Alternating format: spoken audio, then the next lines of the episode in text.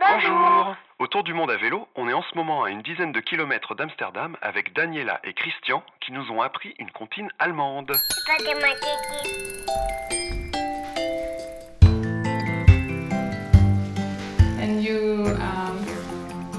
Vous êtes sur le retour là Vous finissez votre voyage Yes. Il nous reste environ deux mois, jusqu'à août ou septembre. On verra bien. Après avoir suivi la côte des Pays-Bas, on s'est dirigé vers Amsterdam. Il y a beaucoup de gens à vélo. À quelques kilomètres de là, Marie nous héberge. Elle habite le village de Den Ilp. Chez elle, il y a également un couple de cyclotouristes autrichiens de Vienne. Daniela et Christian ont à peu près notre âge et finissent une année à vélo. Alors évidemment, on discute beaucoup. Four years ago, I went from, uh, Il y a 4 ans, été jusqu'en Turquie, de Vienne, tout seul. Depuis, j'ai réussi à convaincre Daniela de faire un grand voyage aussi. Donc on a tout quitté. Tout. Job boulot et appart. Nos affaires sont dans un garde-meuble. Donc on a pris l'avion pour aller là où je m'étais arrêté, à l'est de la Turquie. De là, on a rejoint l'Iran, puis le uh, désert de the Turkménistan. Seulement days 5 because jours, car on avait des visa. visas de transit.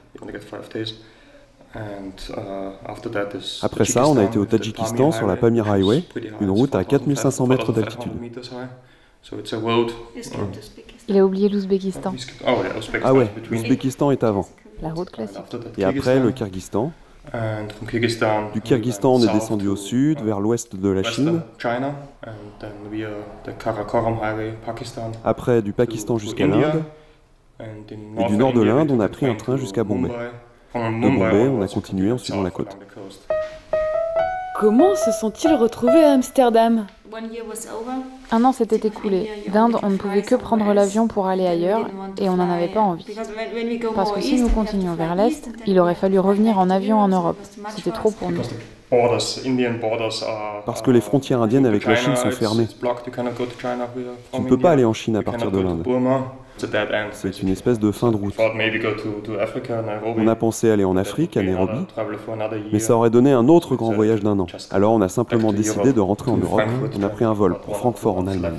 Et pendant les deux mois qu'il nous reste encore, on fait un petit tour de l'Allemagne aux Pays-Bas. Après, on ira vers le sud, Belgique, France, Suisse, et enfin retour en Autriche. Et là, nous devrons décider de ce que l'on fera. It will depend Ça where va dépendre I où je trouve un bon job. boulot. Christian, lui, je he pense work qu'il travaillera à la maison. I guess. I'm an architect. Je suis architecte. Je programme des logiciels. Le voici, goulot So in India, it's quite difficult En Inde, to, c'est assez uh, difficile de trouver un endroit pour camper. either Parce que soit tu as un lieu religieux, soit c'est la jungle. Et tu ne peux pas poser ta tente. Ever Et il y a rarement d'endroits plats, avec juste de l'herbe. Alors un jour, dans le Karnataka, on cherchait où camper dans la soirée. La nuit commençait à tomber. Et on a trouvé un petit carré d'herbe près d'une plantation de café, je pense. Donc on s'est installé là et des gens, des gamins nous ont us vus. When we went there. Within 10, 15 Après minutes, 10 ou 15 minutes, une a poignée de personnes sont venues voir, puis tout the le village s'est pointé pour nous regarder. là où on avait planté la tente. Il y avait une barrière. On a été de l'autre côté pensant qu'ils ne us. nous suivraient pas. Parce 20 qu'il y avait kids. 20, 30 personnes. Alors on va de l'autre côté, on ferme la barrière, ça a marché pendant That- that worked 5 for minutes. Et l'un d'entre eux est passé par-dessus la barrière et Dès que le gars est passé, il a été suivi. Quand on a eu fini de se faire à manger, il y avait toutes les femmes du village c'est marrant, quand tu fais à manger, elles regardent comment tu t'y prends. Puis elles veulent goûter et... Oui, on s'est bien marré. Yeah, also they always look in- inside the Ils tent. regardent aussi dans la tente, comment tu dors dedans, ce que tu as, les sacs de couchage. Parfois uh, des gens sont venus, people ils voulaient to nous donner des us couvertures. Blankets. But it's always nice to- Mais c'est When it toujours got gentil. uh, Quand ça devenait de plus en plus sombre, ils nous ont finalement laissés seuls. But it took a long time. Et ça a pris du temps. Took a long time. Pour finir. Ça parle d'un garçon qui part vers le monde, et sa "I mère pleure, mais elle lui souhaite bonne chance et de rentrer vite. soon. And then he is in a foreign country Il for part dans des seven pays years. étrangers He pendant comes 7 back. ans, et il revient. Now he's not a small Mais ce n'est plus un anymore. enfant. Et quand il uh, arrive, his sa sister sœur ne le reconnaît him. pas. He says, "Who's Elle this guy?" dit C'est qui ce gars? Puis la mère arrive, elle le regarde dans les yeux, Elle le reconnaît tout de suite. Oh, Hans, hello.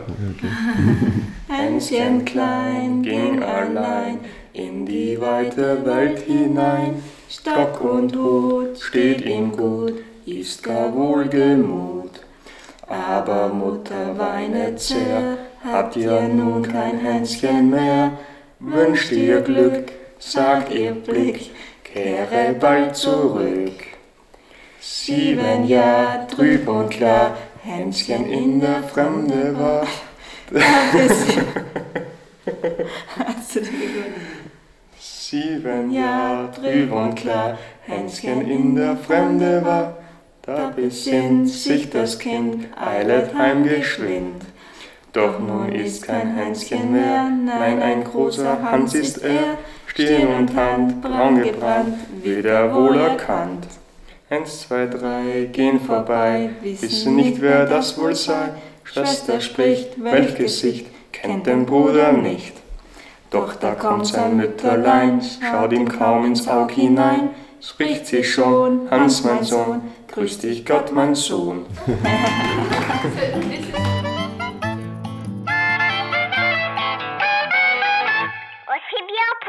Maintenant qu'on sait que rien n'est impossible, on va repartir. On a du chemin qui nous attend. À bientôt